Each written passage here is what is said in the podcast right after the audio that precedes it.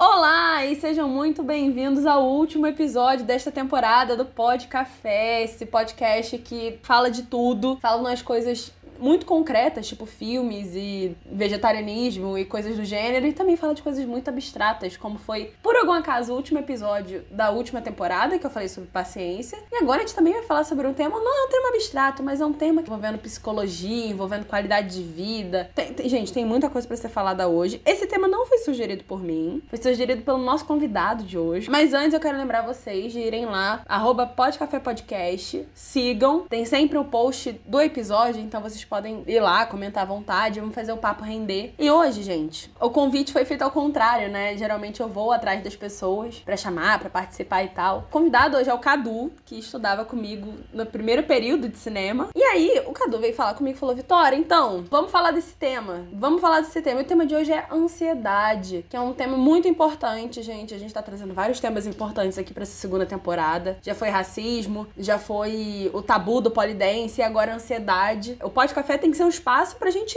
mudar o mundo. Então eu vou pedir para ele se apresentar. Cadu, muito bem-vindo, né? Fechando essa temporada aí com chave de ouro. Por favor, se apresente, diga aos ouvintes quem você é, o que, que você faz da vida e por que, que você escolheu esse tema. Já vamos começar logo com a primeira pergunta. Explica melhor aí, o que, que você escolheu esse tema? Salve, salve, rapaziada. Olá a todos. E eu tenho que destacar, poxa, é, ela é a própria Ellen DeGeneres, né, gente? Que desenvoltura, que finesse para apresentar o próprio programa, apresentar os temas. Não, sensacional. Bom, falar um pouco de mim, né? É, eu acho que é essa a dinâmica, né? Meu nome é Carlos Eduardo, né? Todo mundo me conhece como Cadu. E eu fui colega da, da Vitória no primeiro período de cinema e audiovisual na ESPM. Posteriormente a isso, eu acabei mudando de turma e aí mais tarde eu eu saí da faculdade e mudei para uma outra. Atualmente, eu sou estudante da UF. Falar um pouquinho das minhas credenciais, entre muitas aspas, né? Eu sou escritor amador e fotógrafo é, amador também. Tenho alguns trabalhos pessoais no Instagram e pretendo futuramente lançar uma coletânea de contos em que eu pretendo lançar isso online. Além disso, tem projetos aí audiovisuais pela frente aguardem. Você já quer fazer seu merchan do Instagram? Já pode divulgar. É, não, meu Instagram é uma boa divulgar, até porque eu acho que a melhor forma do pessoal saber a respeito vai ser por lá, né? Eu pretendo divulgar por lá. O meu Instagram é cadu.93. Assim, simples. Quase como um nick da Bauhaus. Negócio bem simples e direto. Futuramente eu vou lançar um projeto audiovisual no YouTube, mas fiquem de olho no meu Instagram, como eu disse, cadu.93. Eu contatei a, a Vitória para falar a respeito desse tema, depois de uma reportagem que eu vi no Fantástico falando sobre o efeito da, da pandemia em casos de ansiedade. E aí isso me deu um estalo. Eu sempre tive muitas coisas para falar a respeito de ansiedade, pretendo ser o mais sucinto possível, porque eu sei que o tempo é limitado, mas eu achei que seria interessante. Tem essa amiga que tem um podcast e ela sempre fala sobre várias coisas. Eu falei, ora, por que não? A questão da ansiedade é uma coisa que eu tenho visto pouquíssimo na mídia, pouquíssimo nos meios de comunicação, e quando é abordado é uma coisa muito, é, tipo, um negócio meio quase. Alguns até são um pouco místico, outros não são tão é, aprofundados e tal. É uma coisa meio maquiada, né? Não é muito real. Eu não acho que é real. Esse, esse, do Fantástico eu achei que foi interessante porque tinha alguns dados e tal, falava de uma maneira bem completa do assunto, mas falava de um recorte que é a ansiedade que era ansiedade na pandemia. E aí eu sempre tive muito o que falar a respeito da ansiedade. Eu sempre fiquei muito pé da vida. Não sei se pode falar palavrão aqui. Pode, fica à vontade. Ah, Matheus então... gabaritou todos no, no episódio paciente. não, esse foi sensacional. E, e, olha que ironia, né, queridos? Paciência, ele falou pra caramba. Falou palavrão pra caramba. Mas enfim, eu sempre fiquei muito revoltado, meio puto, né? Que, assim, questão da ansiedade sempre foi abordada como, sei lá, uma coisa de outro mundo de pessoas esquisitas, de pessoas estranhas, ou de pessoas idiotas ou sensíveis demais. Cara, eu sempre fiquei meio com raiva disso, porque eu, eu convivo com ansiedade quase que toda a minha vida, assim, desde que eu me entendo por gente. Só que eu demorei muito para entender o que, que era a minha ansiedade. E aí, quando eu comecei a ter essa noção, quando eu comecei a, a entender isso, eu comecei a, a perceber que as pessoas tratavam isso como se fosse frescura, como se fosse desculpa para não fazer as coisas, como se fosse preguiça. Isso sempre me deixou revoltado, sempre me deixou puto. Porque não é uma coisa que eu queria ter, não é uma coisa que ninguém gostaria de ter. E eu acho que falta muita sensibilidade das pessoas para isso. Isso foi uma coisa, inclusive, que eu tava falando com a minha mãe, que também sofre de ansiedade. E eu perguntei para ela, mãe, o que, que você gostaria de acrescentar da sua parte que eu poderia falar no podcast sobre ansiedade? Aí ela falou isso, que apesar de ainda ter informações e as pessoas ouvirem muito mais sobre isso, ainda tem muita gente que acha que é frescura, que acha que é bobagem, por aí vai. Eu não concordo com isso, eu não gosto disso. Outra coisa, pobre não tem tempo para ter ansiedade. Pobre tem que trabalhar. Ah, esses caras são muito frescos da cabeça para ter essas coisas. Não, gente. Eu tava, inclusive, tava falando com a Vicky que eu fiz uma pesquisa toda, tipo. Ele veio preparadíssimo, gente. Ele veio muito preparado. Achando que era um negócio, tipo, ah, vamos falar, pô, tem que pegar negócio aqui. Pesquisa FGV de, de qualidade, Ibope e tudo mais. Aí eu fui, acabei pesquisando um monte de coisa. Não, falei para ele, relaxa, né? O Globo News não. e aí, assim, depois que eu fui ouvindo os podcasts e percebi que tinha esse jeito mais descontraído, eu vi que eu meio que exagerei nas minhas pesquisas, mas ao mesmo tempo eu achei importante manter algumas informações que eu, que eu captei, porque isso é uma coisa que precisa ser falado e que precisa ser educado, digamos assim. Há de se criar um debate a respeito disso, para deixe de, se, de ser um tabu. É que essa que é a verdade. É um dos vários tabus que existem na nossa sociedade. Falar de saúde mental hoje em dia tem muita resistência de pessoas que acham que isso é bobeira, que isso é, ah, isso é mimimi. No meu tempo as pessoas não eram tão sensíveis. Mentira! As pessoas no passado eram tão sensíveis quanto hoje. A diferença é que no passado, todo tipo de discriminação, todo tipo de é, avacalhação, todo tipo de, de, de pressão ou todo tipo de problema era abafado, era tratado com chacota, era menosprezado, às vezes nem era considerado uma coisa válida, uma coisa real. As pessoas simplesmente botavam tudo para debaixo do tapete. Quanto mais ia botando debaixo do tapete, mais isso ia se acumulando e tinha várias pessoas que acabavam perecendo por causa disso. Pessoas que sucumbiam ao suicídio, pessoas que entravam em depressão. Não é uma coisa que a galera inventou de uns 20 anos para cá não. Isso não é moda, isso não é mimimi, é real de muito tempo. As pessoas têm problemas psicológicos psicológicos desde, pô, desde séculos e eras. A questão é que antigamente não havia sensibilidade médica para tratar disso, não havia sensibilidade social para falar disso e não havia um mínimo de, de respeito ou de consideração para considerar que isso era alguma coisa a ser, a ser falada. Então era uma coisa mascarada, uma coisa maquiada. As pessoas viviam uma vida de aparência, enquanto que por dentro, no seu íntimo, guardavam um monte de problema, um monte de coisa. E aí, agora, quando a gente tá, quando a sociedade começou a evoluir no debate evoluiu em todos os aspectos sociais, que é uma coisa que a gente precisa falar. Saúde mental também é saúde. As pessoas acham que não é, acham que até hoje existem várias incógnitas na neurologia sobre vários assuntos. Isso eu não posso falar com propriedade, porque eu não sou um neurologista, mas eu posso falar tendo o mínimo de respeito e distanciamento, que assim, a própria neurologia ainda tem as suas questões, os seus mistérios, os seus questionamentos. Ainda é muito incompleto o conhecimento sobre o funcionamento do cérebro e da mente humana. Então, parte disso agrega esse desconhecimento sobre a saúde mental e até, de certa forma, ignorância sobre a saúde mental. Só que, felizmente, de uns anos para cá, esse debate tem melhorado. Pesquisas científicas têm se tornado cada vez mais públicas, cada vez mais acessíveis, com uma linguagem mais compreensível ao grande público. E esse debate tem sido cada vez mais reforçado e mais, cada vez mais enriquecido. Porém, em contrapartida, ainda há muita resistência, há muita estupidez, há muita ignorância, há, muita,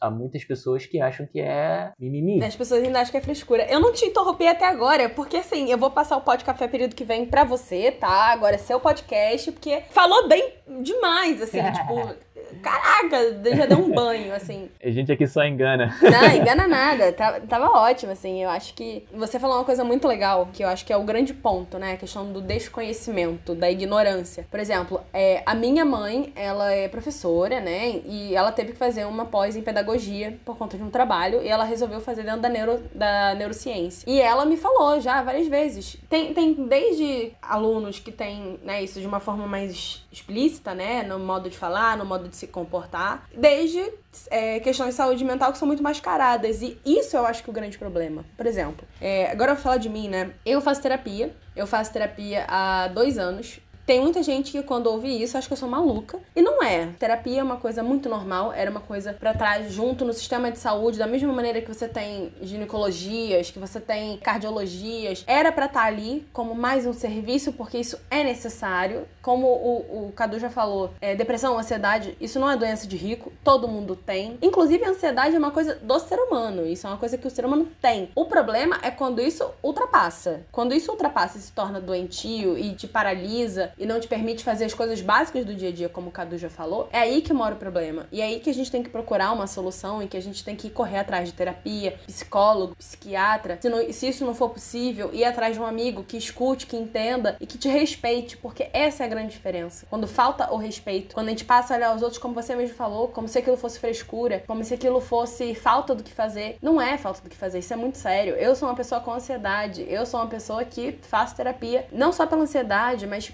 falo sem problema nenhum, baixa autoestima, ansiedade, é, dificuldade de relação, cara, muita coisa. Então, assim, saúde mental, eu acho que esse é o, vai ser o mote, né, provavelmente, desse episódio. Saúde mental é uma coisa séria e é uma coisa que tem que ser tratada. Sim, você tava falando essa questão novamente do preconceito daqueles que ouvem que é, a ansiedade é coisa de rico e tudo mais. Um dos artigos que eu tava pesquisando acabou sendo, inclusive, como isso afeta as classes sociais. E eu tô lendo aqui um artigo da BBC e o título do, do artigo é O estigma enfrentado nas periferias pelas pessoas com depressão. Abre aspas. Pobre não pode se dar ao luxo de não sair da cama. É uma reportagem da Thaís Marques e do Fred Giacomo. Pesquisa da BBC, gente. Eles estão dizendo aqui, as classes C e D são as mais vulneráveis à depressão. A pesquisa identificou sintomas depressivos em 25% das pessoas desse extrato social, contra 15% das classes A e B. Ou seja, não é frescura. A grande diferença é a maneira como isso vai poder ser lidado. Porque foi o que você falou, assim, ah, o pobre não, não pode deixar de levantar da cama. Exatamente. As pessoas que não têm acesso ao dinheiro como nas classes mais ricas, né, A e B, elas muito provavelmente não vão ter um fácil acesso a tratamento de saúde mental, elas não vão ter quem dê apoio, e isso vai ser uma bola de neve ainda maior. Ou seja, mais uma vez a gente precisa olhar para essas classes e ver que eles também precisam de ajuda. Todo precisa de ajuda, gente. Saúde mental, da mesma... é isso que você falou. Saúde também inclui saúde mental. E isso reforça aquelas ideias retrógradas, né? Aquelas, é, aquelas, aquelas ideias antiquadas, aquelas ideias do, do passado é, de que é frescura, de que é bobeira e de que não existe isso. Essa, esse discurso que ah, só tá tendo isso porque é, é rico, é doença de rico, pobre não pode ter isso, reforça ainda mais esses preconceitos de que ah, isso é bobeira, isso é bobagem, que não deve ser isso. Um negócio que afeta todo mundo. É como a Vitória falou, é a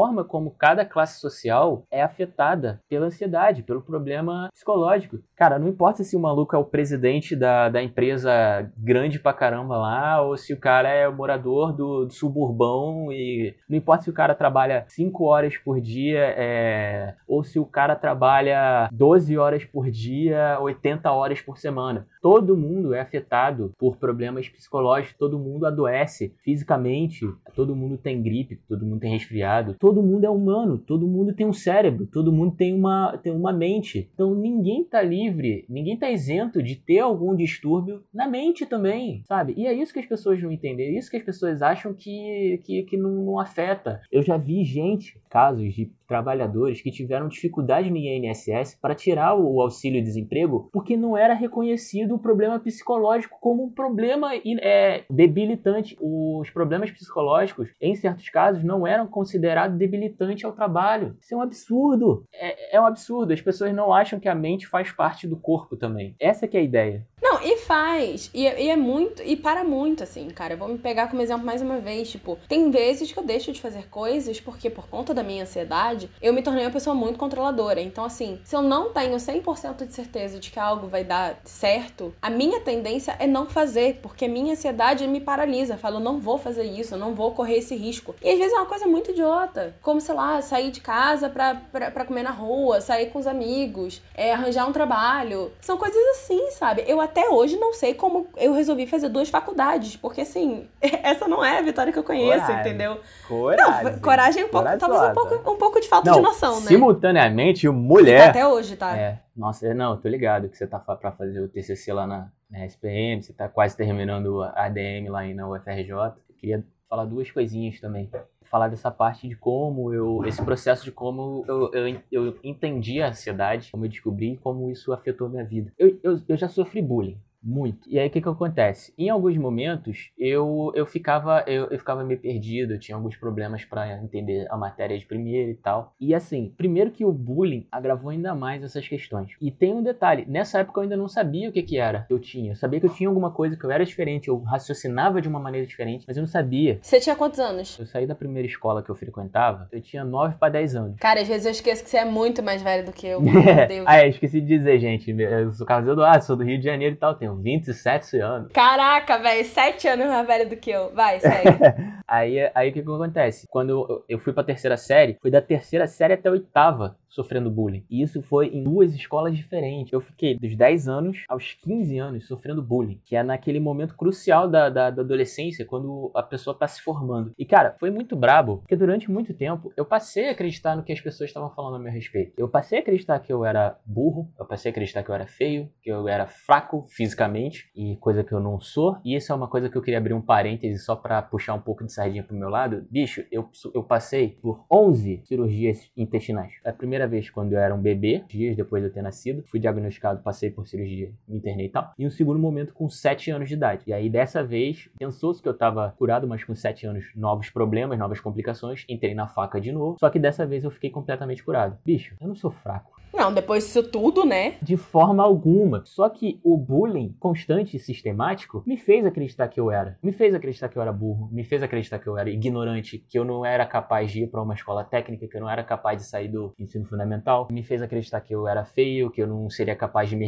relacionar com ninguém. Me fez acreditar que eu não tinha capacidades esportivas. E assim, isso afetou muito a minha cabeça. Eu tava num momento de formação juvenil que era crucial para essa etapa dos 13 anos, 15 anos anos é uma etapa muito importante na formação da psique do indivíduo. E eu passei por muita besteira, muita coisa, e eu não entendia como, por que, que eu, a minha mente reagia daquela forma? E por que, que eu me deixava afetar tanto por algumas coisas que eu, eu sabia que não era verdade? Minha família sempre me ajudou, sempre me levantou a bola e tal, não sei o que, não se deixa afetar por essas pessoas, não. Mas eu voltava pra escola, eu ouvia aquilo sistematicamente e, pô, eu acreditava, porque eu pensava assim, ah, bom, se todo mundo tá falando, isso não deve ser verdade. Eu costumo dizer que ensino médio foi um antídoto para mim, porque foi no ensino médio que eu fiz amigos depois de muitos anos. E foi a primeira vez que eu entrei em uma zoeira em que eu era incluído, uma brincadeira que eu era incluído. Teve um episódio muito engraçado, eu acho que foi no início do segundo ano, que eu, o pessoal tava zoando e tal, não sei o que, aí a gente tava em roda, né, a gente botou uma roda ali na, na, na, na sala, nas carteiras, e não sei o que a gente tava fazendo, só sei que a gente não tava em aula. Aí a gente tava sacaneando e tal, um ao outro, aí os caras me sacanearam. Eu, puto, cheguei, levantei e falei assim: quando vocês fazem a brincadeira entre vocês, é pra, é pra brincar, mas quando vocês fazem a brincadeira comigo, vocês estão querendo me humilhar. Pra quê, bicho? Todo mundo virou e ah, tá de sacanagem. Começou a rir, a brincar, ia falar. E eu falei, gente. Mas se não envolvem as pessoas, eles acham que é zoeira, entendeu? O problema é que quando uma pessoa não acha legal, que é legal, não, já deixou de ser legal a parada. Sim, é verdade. Aí é que tá o negócio eu me fechei tanto. E isso foi uma outra coisa que me afetou. Eu sou um cara super extrovertido. Eu gosto de conhecer pessoas. Eu gosto de gente. Durante muito tempo, por causa do bullying, eu me retraí e só deixava que as pessoas viessem a mim. Eu não ia nas pessoas por medo de ser rejeitado. Quando eu entrei nesse grupo, eu brincava, eu zoava e tal. E as pessoas me zoavam e eu levava na, eu levava na brincadeira porque eu entendi que as pessoas não estavam querendo me, me machucar, não estavam querendo me ofender. E eu demorei anos para ter um ambiente em que eu, em que eu visse pessoas que brincavam comigo e não brincavam de mim, por assim dizer. Não zombavam de mim. Eles brincavam comigo, é diferente. Eles me incluíam na brincadeira. Eles falavam, pô, cara, vamos brincar junto, vamos, vamos zoar e tal. Então eu sei a diferença que é uma zoeira, uma brincadeira entre amigos e um bullying sistemático todo santo dia. Era todo dia. Ô, oh, seu magrelo e tal, não sei o que. Cara, as pessoas chegavam a usar a minha religião para me atacar eu sou eu sou um bandista. Quando as pessoas descobriram, eles usaram até isso para me atacar. Foi, foi em todos os níveis, né? Não, não Cara, deixaram é, quieto. É, e esse é que é o problema também. É, é, é, importante falar isso. Saúde mental também passa por isso. Não é você ser todo cheio de dedos ou achar que ah, acabou a brincadeira, acabou a zoeira, não pode mais fazer brincadeira de nada. Teve uma pessoa, eu, eu vi um comentário, eu não lembro quem foi, eu, foi um profissional da área de audiovisual que tava falando assim: ah, hoje não pode fazer piada sobre nada, sobre gay, sobre.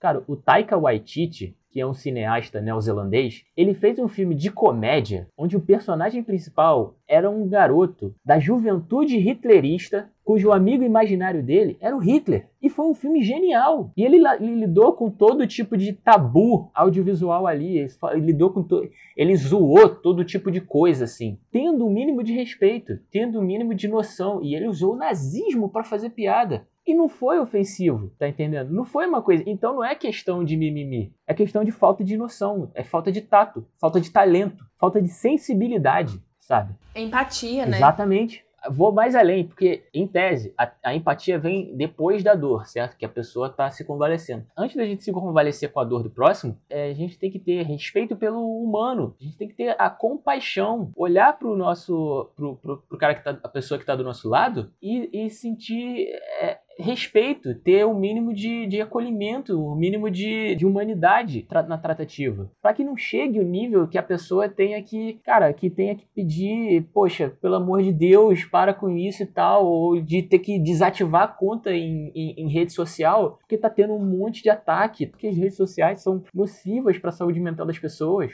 Eu acho que enxergar as pessoas como seres humanos e prestar atenção que as pessoas têm problemas sim, independente de. A gente não tá querendo se vitimizar vitimizar. As pessoas que reivindicam alguma causa social, alguma causa progressista, a gente não está querendo se vitimizar. Pelo contrário, a gente está cheio de raiva essa aqui é a verdade. Eu fico muito puto de saber que o meu problema, a minha questão é tida como bobeira, como invenção, como desculpa para não fazer nada. Aí eu ouço outras coisas relacionadas a outras questões sociais que, eu, que não compete a mim falar, não é o meu protagonismo de fala, né? Eu acho que eu acredito que todo mundo tem lugar de fala sobre tudo, mas tem que entender qual o seu papel em cada, em cada questão e entender que existem os protagonistas de cada, de cada pauta social, mas é, é, essas pessoas, até essas pessoas estão sendo vítimas de. estão sendo rotuladas como vitimistas, como mimimi. Não, gente. As pessoas estão de saco cheio, as pessoas estão com raiva. Elas não estão se fazendo de vítima. Elas não aguentam mais ser. É, essa Eu é a verdade. Que, sim. Pessoas... Vou te dar uma interrompida um pouquinho, porque a gente já tá chegando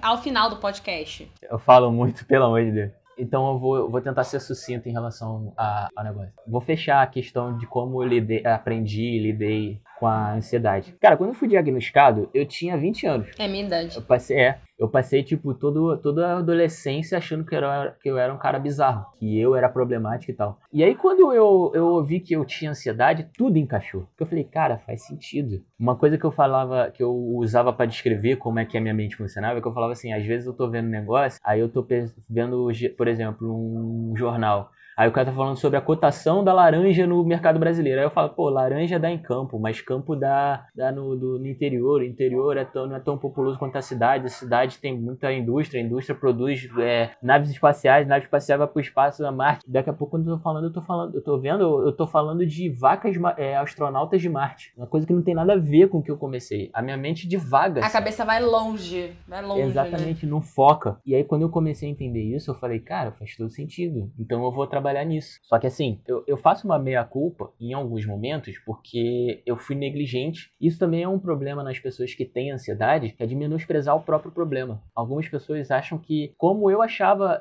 assim como eu acreditava no que as pessoas falavam de mim na, na escola, tem muita gente que acredita no que as outras pessoas falam sobre a própria ansiedade. Ah, então se todo mundo tá falando que é bobeira, talvez não seja uma coisa que eu deva me importar, que eu deva falar. Mas não, você tem que dar importância, você tem que buscar ajuda, você tem que ir a um, um psicólogo, você tem que falar com pessoas que possam te ajudar a, a lidar com isso endocrinologistas também, mas aí eu entro numa outra questão também que eu não vou me aprofundar porque é questão médica. Mas cara, se você tem um problema, não deixe de falar. É uma coisa que eu sempre falo. Não tenha problema nenhum em querer ser o cara que chama atenção. Sim, a gente tá querendo chamar atenção sim. Sim, a gente tá querendo ser ouvido sim.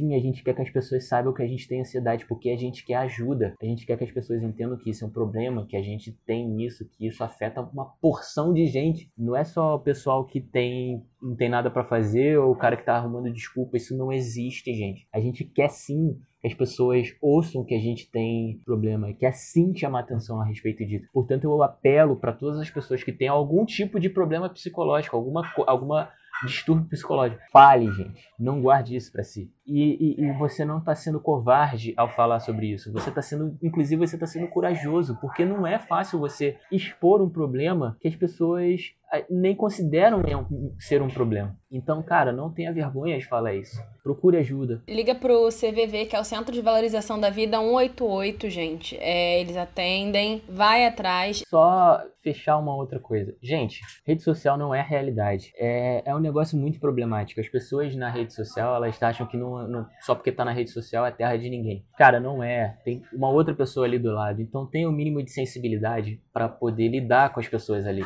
E mais do que isso, você que tem alguma questão psicológica, se afasta da rede social, não leve, não leve a sério que tá ali, não entre em embate, porque não vale a pena. A pessoa que está comentando ali, ela não está querendo debater, discutir ou criar alguma coisa construtiva. Ela só quer uma afirmação da própria verdade absoluta. Que não, e não existem verdades absolutas. O que uma pessoa acha sobre você ou sobre um assunto não é uma verdade. Só a opinião daquela pessoa, opiniões podem mudar, podem se moldar a, a, a, aos fatos, enfim acontece, não levem a sério as redes sociais. É, se você sentir que você já está começando a ser afetado, se afasta. E para vocês que usam a rede social e nunca pararam para pensar sobre o seu comportamento, repensem a forma como vocês falam uns com os outros, porque são pessoas com quem vocês estão falando, querendo ou não. Então tenham o um mínimo de sensibilidade, o um mínimo de compaixão. É isso. Exatamente. E aí eu já vou aproveitar que você tá falando de rede social. Gente, sigam coisas legais nas redes sociais, coisas construtivas. Por exemplo, o podcast do Pod Café, que eu já fiz o jabá aqui várias vezes. Esse é muito bom. Esse é muito bom. Sigam o Cadu, me sigam. Eu queria agradecer o Cadu, que isso aqui foi uma palestra, né? Eu deixei ele realmente falar, assim, o tempo que ele queria. eu visto mesmo a carapuça de palestrinha e não tenho vergonha nenhuma disso.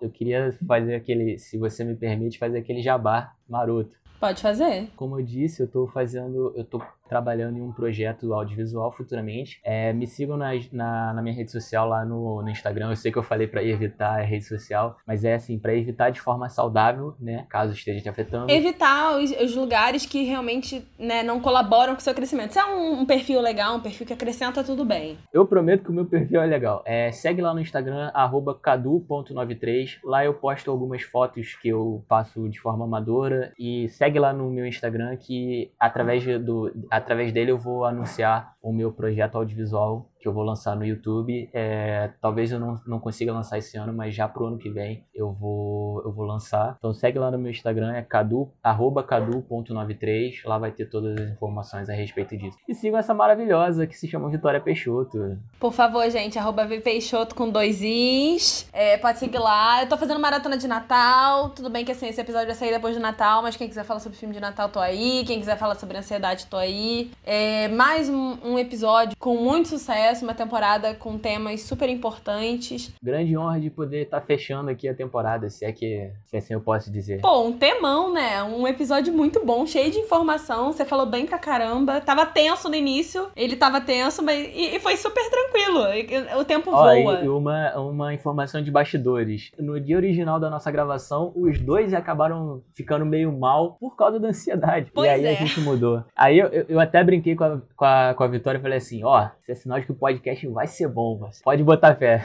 Ontem a gente não teria gravado esse episódio bom, não teria saído. Não. E eu só queria, assim, eu sei que eu já falei pra caramba, mas eu tenho que te agradecer, Vicky. É, muito obrigado de verdade. Eu, eu fico muito, muito feliz que você tenha que você tenha aceitado fazer. Fico muito feliz que você não tenha me visto como um abusado querendo me meter no seu projeto. Muito obrigado mesmo por você ter falado, ter aceitado fazer sobre esse tema, porque é muito importante a gente falar sobre ele, debater, discutir. E não importa se a gente, ah, tem informação repetida, mas tem que falar sobre isso, porque é falando que a gente conscientiza as pessoas. Vicky, muito obrigado. Parabéns demais por esse projeto, tá sensacional. Eu vou repetir o que a, o que a Lara falou. Eu não costumo ouvir podcast, mas o seu é, é, é excepcional, me prendeu do início ao fim. Você tá de parabéns com esse projeto. Ai, gente, para! Você ganhou, você ganhou mais um fã, então é isso aí. Ai, gente, obrigada. sigam ela na, na rede, nas redes sociais, sigam lá o Pod Café no Instagram, é, é sensacional. Acompanhe todos os outros episódios, porque só vai sair coisa boa. Ai, obrigada, Cadu. Assim, eu faço esse podcast com o coração inteiro, sabe? E, assim, um tema como esse, eu vou te falar que eu não tinha nenhum episódio para encerrar esse podcast. Então, assim, você veio na hora certa,